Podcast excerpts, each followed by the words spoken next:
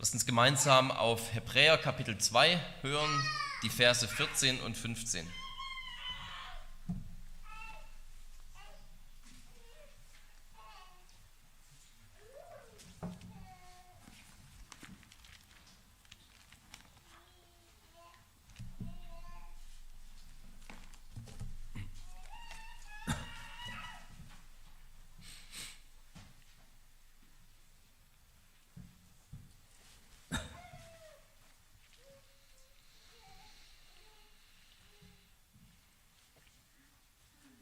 Da nun die Kinder an Fleisch und Blut Anteil haben, ist er gleichermaßen dessen teilhaftig geworden, damit er durch den Tod den außer Wirksamkeit setze, der die Macht des Todes hatte, nämlich den Teufel. Und alle diejenigen befreite, die durch Todesfurcht ihr ganzes Leben hindurch in Knechtschaft gehalten wurden. Wort des lebendigen Gottes. Weihnachten und Tod, das sind zwei Themen, die vielleicht in unserer Wahrnehmung und in der Wahrnehmung der Kultur sicherlich viel mehr nicht gegensätzlicher sein könnten. Weihnachten und Tod, das klingt wie die zwei gegenüberliegende Pole. Das eine ist doch das Fest der Liebe, des Lebens, der Gemütlichkeit und Tod, das klingt grausam, nach Kälte, nach Verlassenheit, nach Angst Vielleicht sind wir irgendwie im christlichen Kontext gewohnt, diese zwei Begriffe zusammenzubringen und das ist ja auch gut und richtig so. Nichts weniger ist ja quasi auch das Anliegen dieser Predigt. Aber prinzipiell ist es erst einmal gut, wenn wir tatsächlich merken, dass das so gegensätzlich klingt. Weihnachten dieses große Wunder, wo Gott Mensch wurde, wo tatsächlich nichts Geringeres passiert ist, als dass durch das übernatürliche Wirken des Heiligen Geistes der Sohn Gottes einen menschlichen Leib und menschliche Seele empfangen hat. Das ist wirklich ein, ein Schöpfungswunder, vergleichbar mit der Schöpfung, ein, ein Wunder des Lebens. Es bedeutet, dass das Licht in die Finsternis, in die Welt hineingekommen ist und Tod bedeutet das genaue Gegenteil. Tod ist alles Hässliche und ist die Finsternis, die diesem Licht diametral gegenübersteht.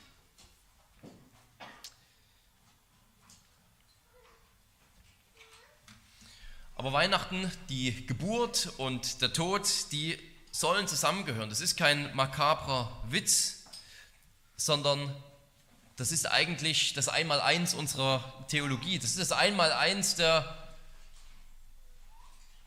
der Lehre von der Menschwerdung. Dass er eben aus keinem geringeren Grund Mensch wurde, der Sohn Gottes, als zu sterben. Unser heutiger Text, der macht uns das so klar. Es ist vielleicht einer der klarsten Weihnachtstexte, wenn wir so wollen, wo wir auf kürzesten, kleinsten Raum vor Augen gestellt bekommen, warum musste Gott, Gottes Sohn, Mensch werden? Warum feiern wir überhaupt Weihnachten? Nicht aus sentimentalen Gründen, nicht einfach nur, weil der Herr uns besuchen wollte, weil er unter uns leben wollte, sondern er kam, um zu sterben. Und ich hoffe, dass diese Botschaft uns die Weihnachtsfreude nicht nimmt, sondern sie steigert und wir tatsächlich mit noch mehr Enthusiasmus in die kommenden Tage gehen können, in die kommenden Weihnachtsfeiertage und über das Wunder der Menschwerdung nachdenken wollen. Dass es nicht nur ein Wunder ist, was da passiert ist, sondern warum es passiert ist und warum Gott das überhaupt alles wollte und gemacht hat. Aus dem vielleicht abgefahrensten Grund, den man überhaupt haben kann, nämlich er wurde Mensch, er wurde geboren, um zu sterben.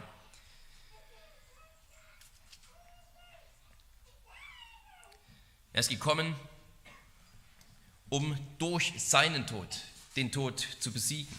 Und zuerst wollen wir uns überhaupt dieser Frage einmal stellen, warum die Macht des Todes hier dem Teufel zugeschrieben wird. Zuerst wollen wir über Macht und Knechtschaft des Todes nachdenken. Vielleicht überrascht es beim Lesen, beim ersten Lesen, dass hier gesagt wird, dass die Macht des Todes beim Teufel liegt. Wahrscheinlich ist uns der Text irgendwie doch im Hinterkopf immer oder bekannt, deswegen überrascht uns das nicht, aber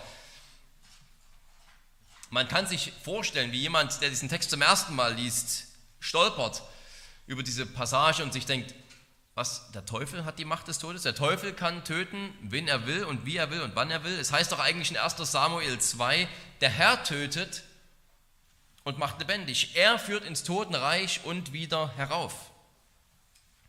Und wir können sagen, ultimativ liegt die Entscheidung über Leben und Tod immer bei Gott und allein bei Gott. Das ist seine Angelegenheit.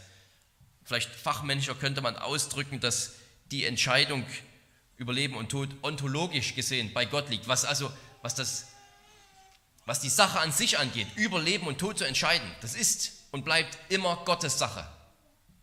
Das wird er nie loslassen. Wird er nie abgeben. Das kann er gar nicht abgeben, diese Macht, sonst wäre er nicht Gott. Aber historisch gesehen hat der Macht diese Teufel indirekt bekommen. Er hat sie indirekt, er hat sie historisch gesehen. Nicht in dem absoluten Sinne, dass ihm diese Macht zusteht, weil er der Teufel wäre oder irgendetwas, sondern er hat sie historisch gesehen sozusagen ausgehändigt bekommen. Und er wird sie wieder, oder er hat sie wieder weggenommen bekommen. Die Schlüssel des Totenreiches sind nun in der Hand unseres Herrn Jesus Christus. Wie oder ja, durch welche Umstände hat der Teufel die Macht über den Tod bekommen? Es ist nicht so schwer zu erklären, denke ich, aus den Daten, die wir sozusagen aus der Heiligen Schrift haben. Der Tod, sagt Paulus, ist der Lohn der Sünde. Wer sündigt, der muss sterben. Der Tod ist der Lohn der Sünde. Und es war der Teufel, der Adam und Eva zum Sündigen verführt hat. Darum wird er der Menschenmörder von Anfang an genannt. Er ist der, der von Anfang an, der als erster Menschen ermordet hat, das Morden, das Töten, das ist sein Geschäft. Darauf hat er es abgesehen, als er als Schlange in den Garten Eden hineingegangen ist. Menschenmörder zu sein, das ist, wer er ist. Und er hat es getan, indem er unsere ersten Eltern zur Sünde verführt hat. Und der Lohn der Sünde, die sie begangen haben, ist der Tod. Man könnte sagen, dass er, der der erste Mörder ist, dann von uns die Macht des Todes bekommen hat. Die Menschen haben sie ihm gegeben, indem sie sündigen. Er hat die Macht des Todes, weil er der Ankläger unserer Sünden ist. Er klagt uns für unsere Sünden an. Wenn wir keine Sünden hätten, hätte der Teufel keine Macht des Todes. Weil der Stachel des Todes, wie Paulus auch in 1. Korinther 15 sagt, der Stachel des Todes ist die Sünde. Wie tötet der Tod? Durch die Sünde.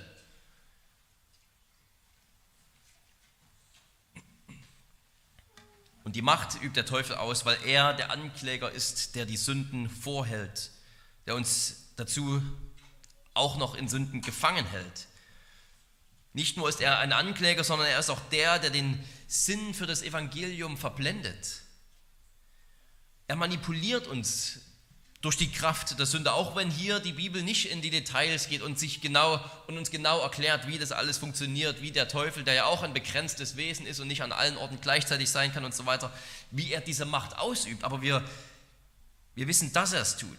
Er manipuliert uns durch die Sünde und, unser, und durch unser menschliches, gefallenes Wesen, sodass wir Menschen das Böse tun. Darum sagt Johannes frei heraus, wer sündigt, der ist aus dem Teufel. Das heißt nicht, dass jeder sozusagen zu jeder Zeitpunkt, in dem er sündigt, persönlich vom Teufel angestiftet wurde. Aber das ist sein Reich, das ist seine Aufgabe, das ist, wer er ist, zu sündigen und zur Sünde zu führen, zu verführen. Und er hält uns in dieser Sünde gefangen. Hält sie uns vor, hält sie Gott vor und hält uns darin gefangen. Wer sündigt, ist aus dem Teufel. Und so beschreibt Johannes dann weiter den Kain, Adams Sohn. Er sagt, er war aus dem Bösen und ermordete darum seinen Bruder. Darum ist auch der Kain ein Mörder geworden, weil er aus dem Bösen ist, aus dem Teufel, der der Menschenmörder ist. Weil er sozusagen sich auf seine Seite geschlagen hat, zu ihm gehört, Bürger seines Reiches ist, tut er die Werke seines Vaters. Eine gefallene Welt, eine Welt, die sich abgekehrt hat von Gott, eine Welt, wo alle Menschen Sünder sind, wo alle Menschen dauerhaft sündigen, wo sie Gefallen daran haben zu sündigen und sich von Gott abzuwenden, das ist genau seine Welt. Das ist sein Reich, das Reich der Finsternis. Und wir alle sind in dieses Reich hineingeboren worden und wir werden darin gehalten. Manchmal wird es so dargestellt, als wäre erst oder als wäre überhaupt die Hölle das Reich des Teufels. Das, die Hölle, ist dann der Ort und die Zeit, an der, wo er herrscht sozusagen und verherrlicht wird und angebetet wird und dort eben sein Unwesen treibt. Dabei ist es genau umgedreht. Die Hölle ist auch der Ort, wo er bestraft wird. Jetzt diese Welt, diese schöne Weihnachtsmarktwelt, in der wir da draußen spazieren gehen, das ist die Welt, von der es heißt, der Teufel ist der Gott dieser Welt wo er regiert, wo das Reich seiner Finsternis und Macht sich ausbreitet. Das ist eine brutale, brutale Charakterisierung unserer Welt, unserer Zeit, unseres, dieser ganzen gefallenen Schöpfung. Es ist das Reich, dass sie das Reich der Finsternis, in dem Reich der Finsternis angehört und keinen Ausweg hat. Ja, wir wollen alle darin sein, die die Finsternis lieben, die fliehen vom Licht, die fliehen immer mehr in die Finsternis, immer in, tiefer in die Finsternis hinein. Sie wollen immer mehr auf seiner Seite sein. Aus dem Teufel und dann immer mehr hin zu ihm. Aus dem Bösen herausgeboren, immer mehr hin zu ihm. Bloß nicht ins Licht kommt. Das ist unser menschliches Wesen. Deswegen muss die Bibel auch nicht immer genau ausbuchstabieren, sozusagen, wie in einer mathematischen Gleichung. Wie viel ist jetzt der Teufel, wie viel Prozent ist meine eigene Sünde und so weiter und so fort. Das spielt sich alles perfekt Hand in Hand.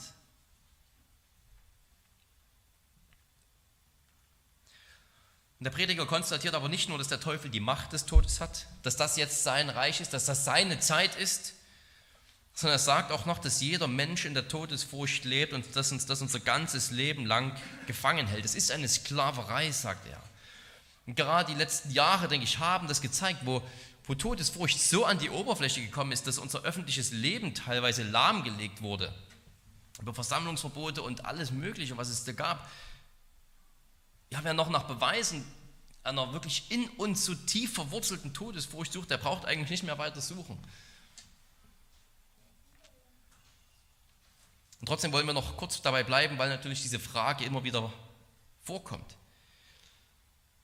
Es wird ja gerade gesagt, wie die Christen, die würden quasi nur die Religion haben, um irgendwie sich abfinden zu können mit ihrer Sterblichkeit aber die anderen Menschen, die haben eben keine Furcht vor dem Tod, die brauchen dieses, diese Religion nicht als Betäubungsmittel. Da ist sozusagen die Religion ein Betäubungsmittel dafür, dass wir uns vor dem Tod fürchten. Aber die aufgeklärten Leute, die keine Angst vor dem Tod haben, die brauchen natürlich kein Christentum, keine Religion.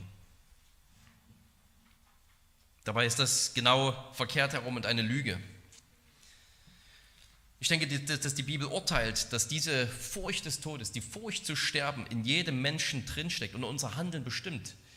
Ganz unbewusst.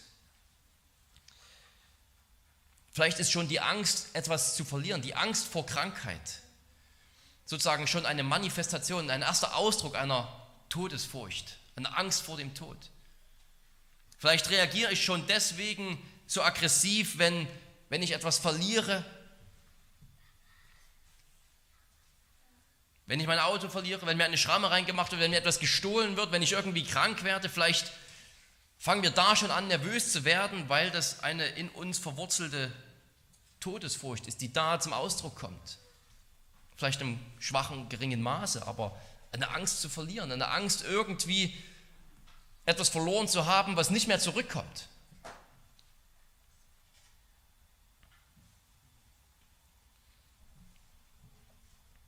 Vielleicht meinen gerade viele, wenn sie in Saus und Braus leben könnten, das wäre doch Ausdruck ihrer Furchtlosigkeit. Ich fürchte mich vor gar nichts. Ich mache Extremsportarten und ich lebe einfach in Saus und Braus, ich genieße das Leben, ich fürchte mich so wenig vor dem Tod, ich denke gar nicht mal darüber nach. So deuten es sicher viele, aber ich denke, wir könnten es genau andersrum deuten. Es ist gerade der Ausdruck vor Angst, irgendetwas zu verpassen. Man muss eben alles mitnehmen. Man muss alles mitnehmen, weil wir haben nur dieses ein Leben und was kommt danach? Und irgendwann, dann bin ich alt und irgendwann bin ich vielleicht krank und irgendwann sitze ich im Rollstuhl und irgendwann bin ich ganz tot. Und dann kann ich all das nicht mehr treiben, was ich jetzt so sehr genieße. Die Angst vor dem Ende, wo alles aus ist, wo es keine Freuden mehr gibt, wo keine Sektkorken mehr knallen. Vielleicht treiben die mich gerade dazu, jetzt so zu leben. Vielleicht muss ich gerade deswegen alles mitnehmen. Paulus hingegen, der gerade keine Todesfurcht hatte, zumindest stellenweise, manchmal sagt er das auch, dass sie ja, befürchtet haben, dass sie sterben müssen und damit gerungen haben und dann Gottes Trost empfangen haben. Aber ich denke, wir können prinzipiell sagen von Paulus, dass er keine Angst vor dem Tod hatte. Der konnte nämlich das Gegenteil tun. Der konnte allen Annehmlichkeiten entsagen. Der konnte sagen, ich nehme das Leiden in Kauf, ich nehme alle Entbehrungen in Kauf. Ich muss das jetzt nicht festhalten, weil es das letzte Mal ist, dass ich es genießen kann und dann kommt der Tod. Er weiß, dass für ihn der Tod nicht das Ende ist und deswegen konnte er jetzt alles aufgeben, alles Leid annehmen, alles ertragen. Im Wissen, für ihn geht es danach weiter in einer ganzen Herrlichkeitsfülle. Ja, wie oft ist unser Wohlstandsleben vielleicht nur eine Art Betäubung? Wir Menschen betäuben uns, um diesen schweren Fragen des Lebens auszuweichen, diesen Fragen, die immer mal wieder hochkommen, sei es in einem Gespräch, sei es in irgendeiner Dokumentation, die wir irgendwo sehen, sei es einfach durch die Lebensumstände, in denen wir uns befinden. Die Fragen, die ans Eingemachte gehen, die uns immer mal wieder durch Gottes Gnade aus unserem Alltags Trott herausreißen, wo wir aufgewühlt werden, mit unserer eigenen Sterblichkeit konfrontiert werden. Nicht ohne Grund heißt es im Psalm 90, lehre uns bedenken, dass wir sterben müssen. Das ist ein Gebet. Das ist etwas, was Gott uns schenken muss. Das steckt uns nicht im Fleisch, über unser Sterben viel nachzudenken. Im sündhaften Fleisch steckt über das Sterben we möglichst wenig nachzudenken. Und die Welt und das Jetzt und das Heute zu lieben über alles. Aber manchmal, da wird unser Gewissen aufgewühlt und dann kommt die Angst in den Vordergrund und die Ahnung, dass nicht alles so heile Welt ist. Diese Ahnung verfestigt sich dann zur Gewissheit und wohl dem, der dann dieses aufgewühlt werden willkommen heißt und anfängt, anfängt zu fragen und zu suchen, was es damit auf sich hat. Aber wehe dem, der dann einfach wieder den Fernseher anmacht oder Netflix oder was es auch sein mag. Und der Teufel, der kriegt es tatsächlich hin, dass 70-Jährige, 80-Jährige, 90-Jährige sich keine Gedanken über den Tod machen und über das, was danach kommt und über die Konsequenzen ihres Alters und so weiter. Das müssen wir uns einmal vorstellen, dass wir in einer solchen Wohlstandswelt leben, dass Menschen, die kurz, kurz vor ihrem Tod stehen, jeden Moment sterben könnten, keinen Gedanken daran verschwenden, weil die nächste Kochsendung im Fernsehen läuft oder was weiß ich nicht. Und ich meine, die Jugend ist nicht viel, mit der Jugend ist natürlich nicht viel anders. Auch jeder Jugendliche könnte von heute auf morgen sterben.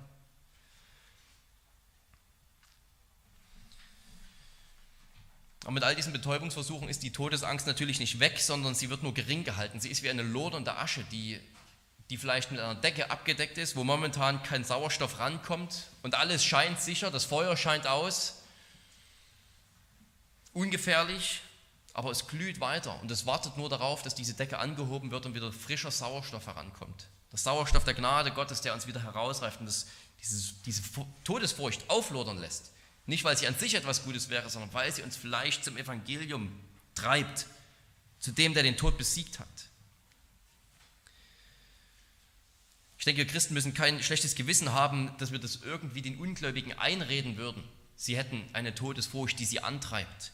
Das ist kein, keine tiefenpsychologische Spekulation, sondern wir wissen aus Gottes Wort, dass jedem Menschen das Gewissen dass das Gewissen ihn anklagt, dass das Gesetz Gottes in sein Gewissen geschrieben ist, dass er weiß, was richtig und was falsch ist und dass unsere Taten Konsequenzen haben. Wir wissen, dass das jeder Mensch weiß.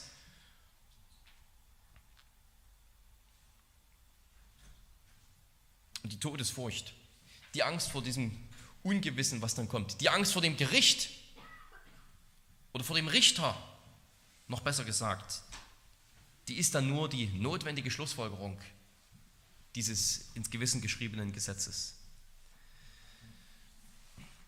Es gibt heute den Versuch, immer wieder neu die Todesfurcht einfach zu umgehen, indem wir sagen, der Tod ist unser Freund. Der Tod ist gerade nicht das Übel, das uns am Ende eines langen, beschwerlichen Lebens erwartet, sondern der Tod ist endlich der Erlöser selbst, der uns befreit von unserem Leben voller Leiden und voller Angst. Wenn wir den Tod endlich umarmen können wie einen lang ersehnten Freund.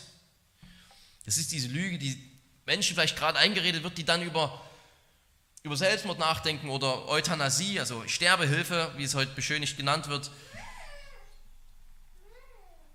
Vielleicht ist der Tod am Ende doch etwas ganz Positives, das Ende aller Schmerzen, das Ende alles Elends.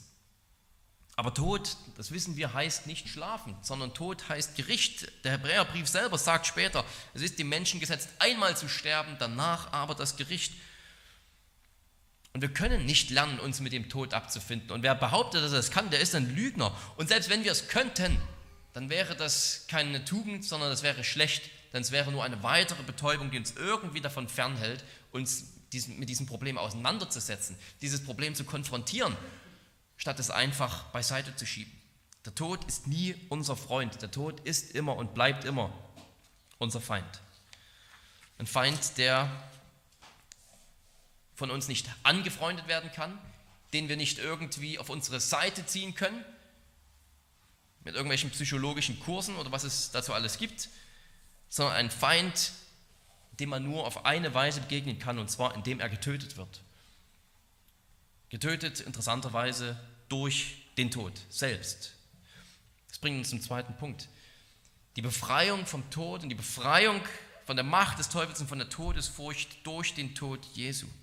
Es gibt nur einen Ausweg von Tod, von der Macht des Teufels. Es gibt nur einen Ausweg heraus aus einer Todesfurcht, die uns vielleicht tief in den Knochen sitzt.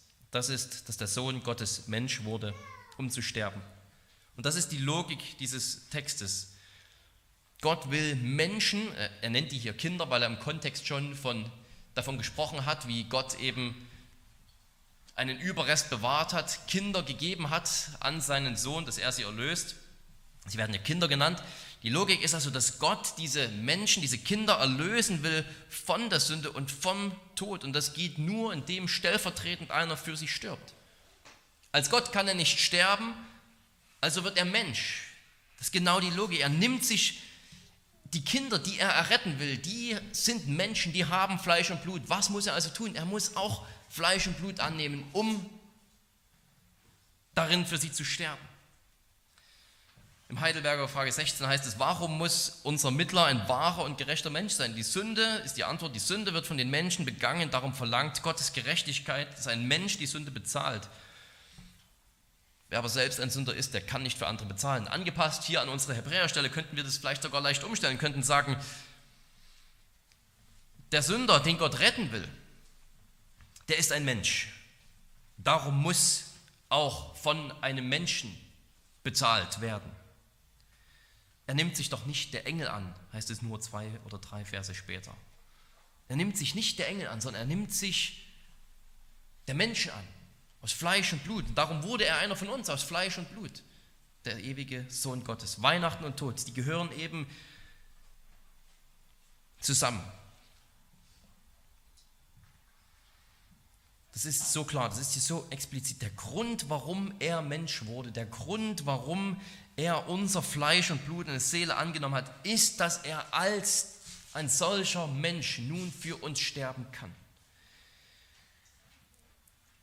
Das ist den Leuten vielleicht manchmal gar nicht mehr auf dem Schirm, so wenig auf dem Schirm, dass es sich vielleicht in den kommenden Tagen als ein, ein guter Einstieg in ein evangelistisches Gespräch eignen kann. Weihnachten und Tod, passt das irgendwie zusammen? Was hat Weihnachten mit Tod zu tun? Hat Weihnachten irgendetwas mit Tod zu tun? Hat Weihnachten etwas mit meinem Tod zu tun? Vielleicht können wir eine dieser Fragen irgendwie gebrauchen oder darüber einsteigen, um Menschen so ein bisschen wieder zu schocken. Zu schocken im besten Sinne natürlich, dass, dass Weihnachten nicht das Endziel ist, dass die Menschwerdung des Sohnes nicht das Endziel ist, das er angestrebt hat. Einfach nur Mensch werden, damit er Mensch sein kann. Im Ruf der Anbetung, da haben wir es schon gehört, dass die Gnade Gottes offenbart wurde durch die Erscheinung unseres Heilandes, der dem Tod die Macht genommen hat und Leben und Unvergänglichkeit ans Licht gebracht hat. In 1. Johannes 3, das haben wir schon teilweise gehört, wer die Sünde tut, der ist aus dem Teufel, denn der Teufel sündigt von Anfang an. Hierzu ist der Sohn Gottes offenbart worden, damit er die Werke des Teufels vernichtet. Der Sohn Gottes ist offenbart worden, also er ist erschienen. Er ist erschienen mitten unter uns, in unserer Welt, in unserer Zeit, mit unserem Fleisch und Blut, um die Werke des Teufels zu vernichten. Und wie macht er das? Dem er stirbt. Indem er selbst sein Leben wieder gibt, das er gerade einmal angenommen hatte. Gibt es eine größere Gibt es eine größere Liebe? Gibt es größere Liebe als die des Sohnes Gottes, dass, dass er Mensch wird mit keinem geringeren Ziel, als für uns zu sterben, als für dich zu sterben?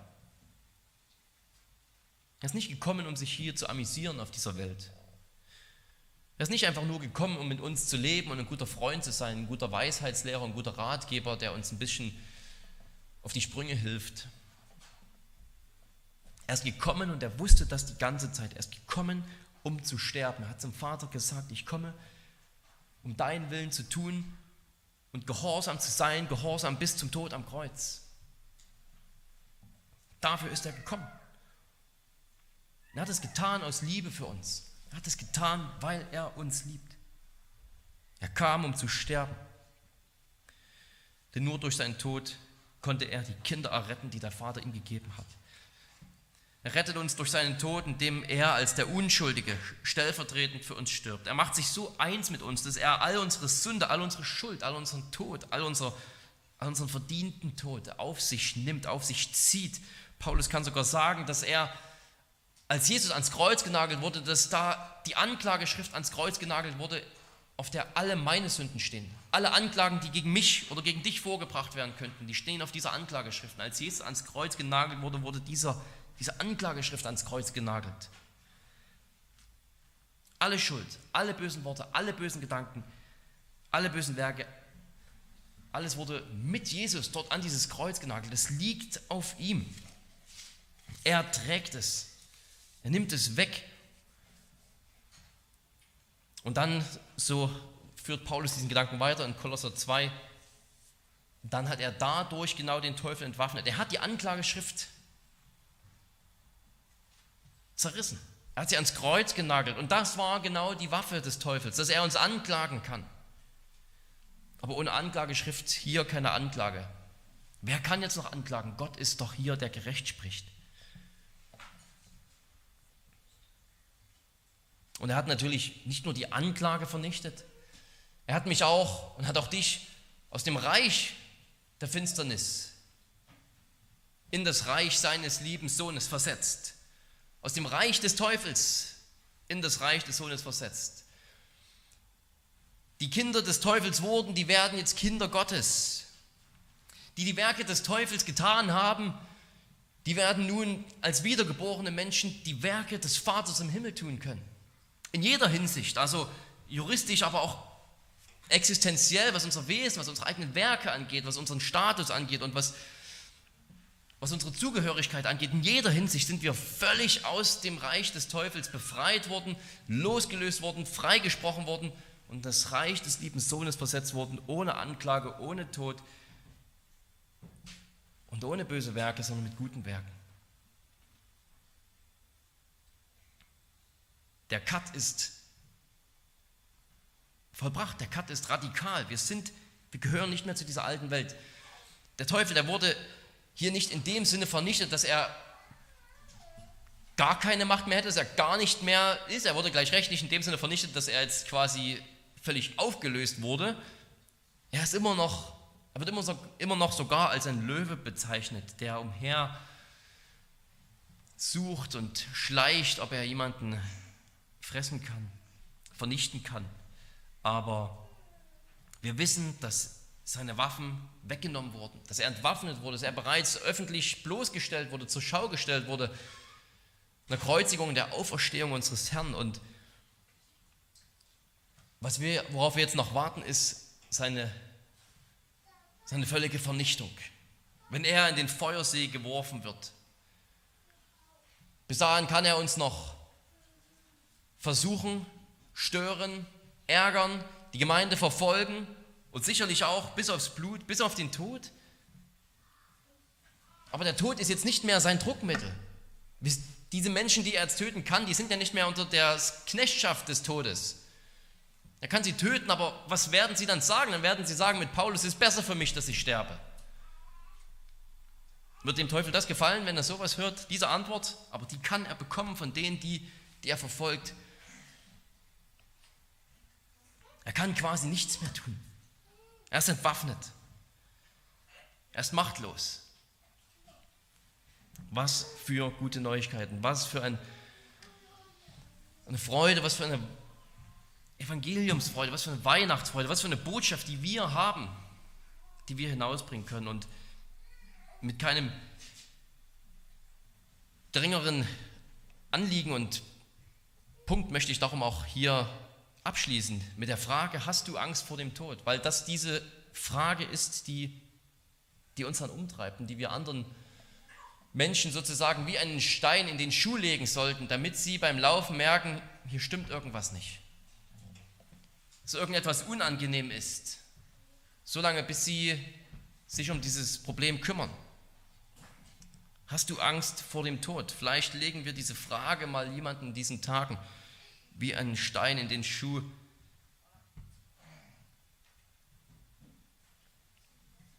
Vielleicht sind wir heute Morgen nur aus dem, oder heute Nachmittag aus dem einen Grund hier, weil der Herr irgendwie will, dass unser Gewissen angeregt wird durch diese Frage. Und durch den ganzen Wust in den letzten Wochen und Monaten diese, diese Frage oder eben dann auch diese Furcht selbst, die wir versucht haben auszublenden, so ein bisschen wieder ans Tageslicht kommt. Und vielleicht merkst du, ich habe ich hab Angst vor dem Tod. Ich habe Angst vor dem Tod. Und hier sind nicht nur die Ungläubigen angesprochen, sondern es kann sein, dass wir fünf Jahre in der Gemeinde sind, zehn Jahre uns für Christen halten. Das, vielleicht war gerade die äußere Zugehörigkeit zu einer Gemeinde das Mittel, mit dem wir uns versucht haben zu betäuben, mit dem wir versucht haben, sozusagen diese Glut der Todesfurcht irgendwie abzudecken, ohne es wirklich mit dem Blut Christi zu löschen. Dann gilt uns diese Frage, haben wir Angst vor dem Tod? Und das wollen wir nicht verwechseln mit einer Frage oder mit der, mit der Angst vor dem Sterben. Angst vor dem Sterben ist was anderes als Angst vor dem Tod. Sterben ist ein, ist ein Prozess, der einsam sein kann, der brutal und schmerzhaft sein kann, der langwierig sein kann. Und wer freut sich schon darauf? Ja, und der Herr in seiner Gnade, der uns jeden Tag das gibt, was wir brauchen, der gebe uns für den Tag, an dem es für uns zum Sterben geht, dann die Kraft, auch das aus seiner Hand zu nehmen. Das ist nicht etwas, worauf wir uns irgendwie mit einer masochistischen Freude freuen, diesen Akt des Sterbens. Aber es ist das, ist das eine zu sagen, ich weiß nicht, wie mein Sterbeprozess mal aussieht, aber ich weiß, dass ich keine Angst vor dem Tod haben muss.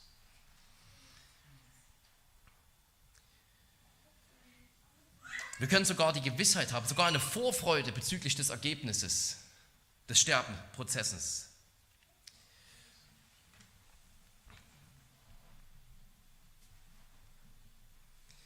Das ist die erstaunlichste Wendung, die vielleicht ein Mensch in seiner eigenen Psyche sozusagen durchmachen kann, dass er von einem Menschen wird, der, der Angst vor dem Tod hat, der, der vielleicht, wenn ihn diese Frage gerade umtreibt, regelrecht ja, besessen ist und, und, und, und paralysiert wird von dieser Ungewissheit. Und was wird dann? Und mit dieser Angst und seinen ganzen Anklagen des Gewissens, ein Mensch, der sich dann wendet und dahin kommt, dass er sagen kann, ich habe keine Angst mehr vor dem Tod, weil ich weiß, dass mein Herr den Tod besiegt hat. Ich meine, das ist vielleicht das erstaunlichste Wunder, das ein Mensch sagen kann. Eine erstaunliche Aussage, die ein Mensch machen kann. Und wenn wir die machen können, dann ja, lasst uns Gott dafür danken. Dann können wir so dankbar dafür sein und das, das müssen wir uns wirklich wieder ganz neu auf der Zunge zergehen lassen. Dass dass wir Menschen waren, die vielleicht mal Angst vor dem Tod hatten und dann mit Paulus sagen können, Sterben ist mein Gewinn. Ich habe Lust abzuscheiden.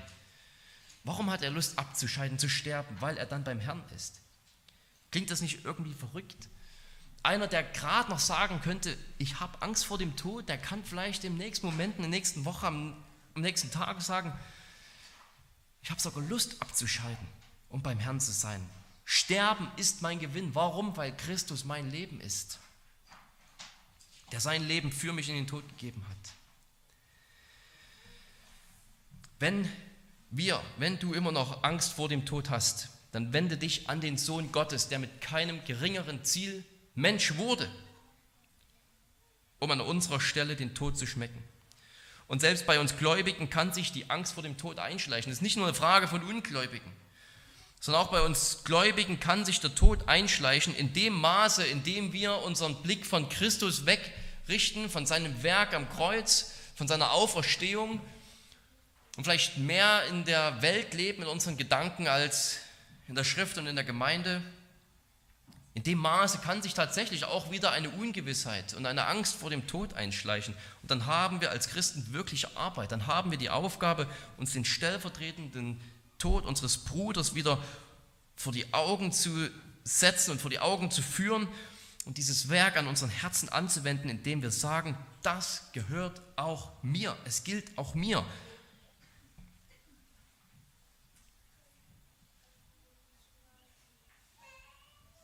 Und dann kann Sterben für mich eine Lust sein.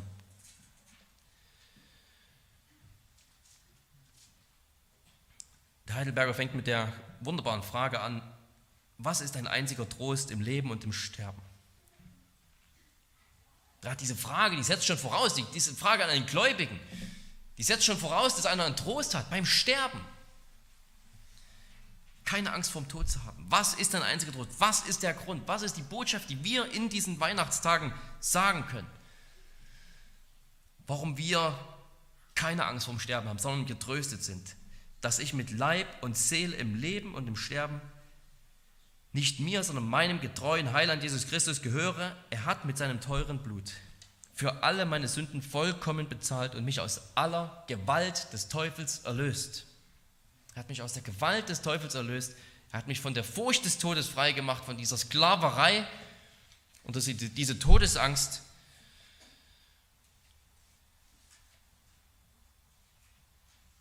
Freigemacht, ihm zu leben. Diese Frage endet ja dann noch so gut damit. Darum macht er mich durch seinen Heiligen Geist des ewigen Lebens gewiss und von Herzen willig und bereit, ihm forthin zu leben.